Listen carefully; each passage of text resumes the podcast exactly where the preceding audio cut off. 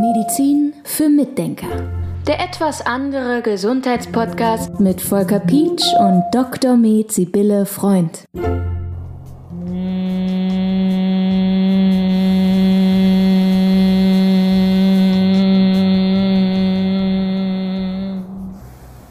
Das ist ein ganz besonderer Start in diesen Podcast. Was hörten wir denn da gerade? Wir hörten eben gerade das Bienenbrummen. Okay, das musst du näher erklären. Also wie man gehört hat, sind das keine echten Bienen, sondern das ist eine Technik. Und zwar ist das eine Brahmari-Technik.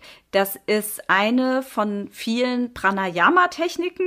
Die kommen aus dem Yoga und die ist bekannt seit dem 15. Jahrhundert. Ja, und das heißt deshalb Bienenbrummen, weil die Urheber oder Nachfolgenden auch sich erinnert fühlten an die große schwarze Biene, die hieß dort so, die wurde dort so genannt und an dieses Geräusch, das diese Biene macht. Aber es ist eigentlich ein Geräusch, was ein Mensch gemacht hat eben. Und man macht das, indem man die Lippen schließt und brummt. So, und jetzt natürlich die ganz große Frage, was hat das in einem Medizin-Podcast zu suchen? Genau. Also es gibt ja viel Erfahrungen Medizin, was Medizin betrifft. Und heutzutage gibt es dazu dann auch immer mehr Studien. Das ist ganz schön. Man kann also in diesem Zusammenhang Erfahrung und Studien sehr schön zusammenbringen und kann dann sagen, das ist ja spannend. Das gucke ich mir mal an. Was hat das denn alles für Vorteile für die Gesundheit? Denn ich meine, dass sie das schon seit, fünf, seit dem 15. Jahrhundert machen, spricht ja für sich, dass es immer weitergegeben wurde, dass es wohl effektiv ist und irgendwas bringt. Und was es bringt, darüber können wir ja gleich mal reden. Also das heißt äh, hier auch mal wieder den ganz großen Wert auf diese Erfahrung. Ne? Denn wenn etwas 500 Jahre überliefert wurde und nicht verschwunden ist, dann lohnt sich immer der Blick drauf. Exakt, genau. Und das finde ich halt so toll an diesen Sachen. Mir gefällt sowas sehr gut. So, und wo setzen wir es ein?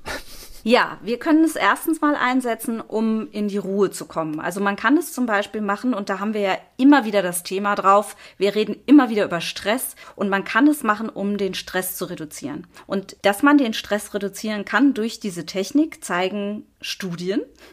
Studien, bei denen man Herzratenvariabilitätsmessungen gemacht haben, hat. Darüber haben wir auch schon Podcasts, das haben wir auch schon in den Podcasts erwähnt. Und diese Herzratenvariabilitätsmessungen zeigen, dass der Parasympathikus deutlich aktiviert wird und der Sympathikus runtergefahren wird. Also wir werden ruhiger und man kann das tatsächlich machen als Ersatz für eine Meditation zum Beispiel. Also es gibt ja Leute, die sind nicht so auf diesem spirituellen Weg, denen liegt es nicht so zum meditieren, denen ist es zu langweilig oder sie empfinden es als zu langweilig. Und für diese Menschen kann man sagen, mach doch mal Bienenbrummen einmal am Tag. Das bringt dich in die Ruhe. Da hast du auch was zu tun dabei. Ja, und das ist wirklich sehr, kann wirklich sehr effektiv sein. Also es kann nicht nur den Stress reduzieren, und damit übrigens auch den Blutdruck. Also für alle Leute, die hohen Blutdruck haben, ist es zum Beispiel interessant. Sondern was auch passiert, und deshalb finde ich es gerade für die Mittagspause oder kurz bevor man dann in die Arbeit wieder startet, eine sehr schöne Sache, dass die Vibration nämlich die Wahrnehmung, den Fokus und die Aufmerksamkeit fördert. Das ist schon mal eine sehr spannende Geschichte. Also es hat auf unser Gehirn tolle Auswirkungen. Und dann gibt's aber noch einen ganz knallharten Punkt, den ich sehr interessant finde für unsere Infektabwehr. Und das ist jetzt gerade im Winter sehr wichtig. Und zwar bildet die Nase Stickstoffmonoxid. Stickstoffmonoxid ist ein Stoff, der Erreger abtötet und viele andere Wirkungen hat. Ich werde da auch gleich mal ein bisschen was zu sagen.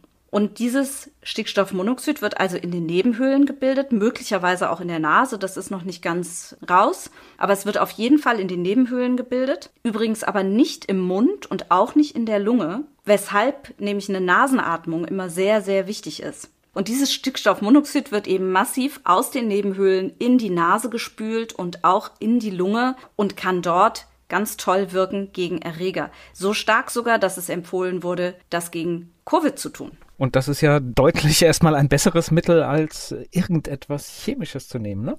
Genau, das ist doch herrlich. Und ich finde es so schön, dass das jeder selbst machen kann. Man kann dabei auch nichts falsch machen. Man kann es einfach ausprobieren. Ich sag vielleicht noch mal kurz, was es noch für Auswirkungen hat, dieses Stickstoffmonoxid, weshalb ich da so begeistert bin. Und dann können wir ja auch mal drüber reden, wie man das denn jetzt eigentlich machen kann mit dem Bienenbrummen. Mhm, okay.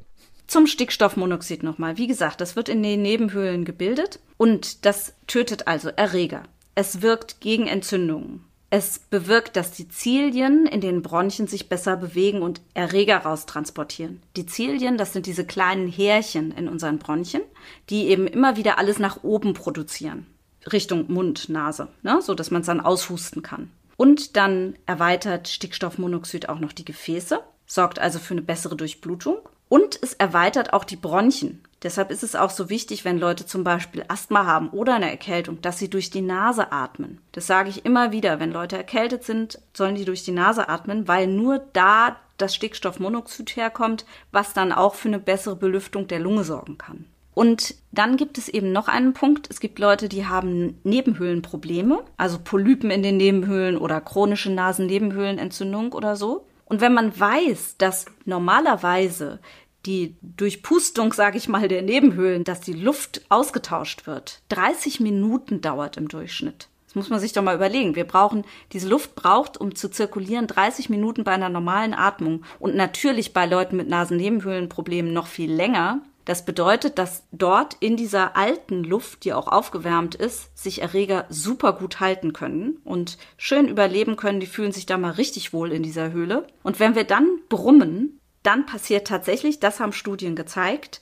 dann passiert Folgendes, dass nämlich die Luft in den Nebenhöhlen durch einmal Brummen komplett ausgetauscht wird. Und das ist natürlich super. Also nicht nur wandert auch mehr Stickstoffmonoxid durch die Nebenhöhlen und hat diese ganzen positiven Effekte, die ich aufgezählt habe, sondern es kommt ja auch frische Luft rein. Ja, also das ist wirklich eine tolle Geschichte. Ich finde das sehr schön für die Leute, die da auch noch Nebenhöhlenprobleme haben. So, jetzt lass uns aber tatsächlich mal in den aktiveren Part äh, gehen, weil ich denke, zum einen hört sich das jetzt so an, dass es, glaube ich, gut ist, wenn man sich mal in einen geschlossenen Raum zurückzieht, ne? Ja. Auf jeden Fall. Also das ist schon gut, wenn einen auch nicht unbedingt jeder hört. Also ich glaube, das im Büro zu machen ist nicht so zielführend. Aber ansonsten, ja, wenn man sich in einen geschlossenen Raum zurückzieht, in dem man seine Ruhe hat auch und einfach mal bei sich sein kann, ist das schön. Dann setzt man sich bequem hin und dann kann man zum Beispiel, das ist nur eine Technik, es gibt da mehrere Techniken, kann man seine Finger in die Ohren stecken, dass man dieses Erlebnis noch intensiver hat und atmet durch die Nase tief ein und atmet dann mit geschlossenem Mund durch die Nase aus und brummt dabei. Und bei diesem Brummen kann man auch verschiedene Frequenzen ausprobieren. Also es gibt Leute, die spüren die Frequenzen nur in den Lippen, merken die dann vibrieren. Oder es gibt Leute, die spüren das Vibrieren nur im Hals oder an unterschiedlichen Stellen.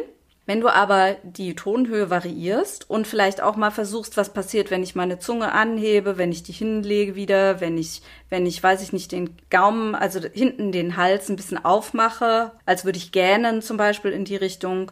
Was passiert denn da mit diesen Frequenzen? Wie verändert sich die Vibration meines Schädels? Dann kann man da so ein bisschen rumprobieren. Jeder Schädel ist ja anders und jeder braucht auch unterschiedliche Frequenzen. Aber da kann man so ein bisschen rumprobieren, wann sich's schön, wann es schön vibriert, dass es sich gut anfühlt.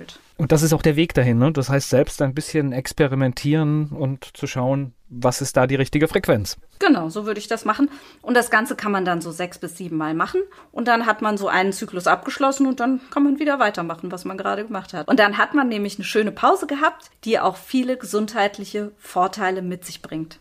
Und wir sind ja, so fing das Thema ja auch ein bisschen an mit dem, mit dem Stress. Wir sind dann auch wieder bei dieser Achtsamkeit, die ja bei so gewissen Tätigkeiten wie Singen, Musizieren, all diese Sachen, wo ich im Kopf tatsächlich nichts anderes machen kann, sind ja diese Sachen, die tatsächlich Stress reduzieren. Ja, das ist auf jeden Fall gut. Und übrigens ist dieses Bienenbrummen ja auch ganz ähnlich dem Om. Ne? Also dieses Geräusch, wenn die Leute dieses Om machen, wenn sie in einer, in einer Meditation sind zum Beispiel, da ist der Mund am Anfang ein bisschen geöffnet und wird dann geschlossen. Der hat den ganz ähnlichen, dieses Om hat den ganz ähnlichen Effekt, hat also auch sehr viele gesundheitliche Vorteile.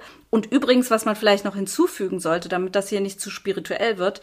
Also es gibt zum Beispiel eine Studie aus dem Jahr Jahr 2003 von Walzberg und Lundberg. Die ist sehr interessant. Die zeigt nämlich, dass dieses Brummen bei der Ausatmung einen 30-fachen Ausstoß von Stickstoffmonoxid hervorruft. Und die haben sich ganz intensiv mit diesem Brummen und dem Stickstoffmonoxid beschäftigt. Und das war schon 2003. Und da gab es außenrum noch einige Forscher, die sich damit befasst haben. Also das ist total interessant, weil es da eben auch so schön viele Studien dazu gibt. Das freut mich immer.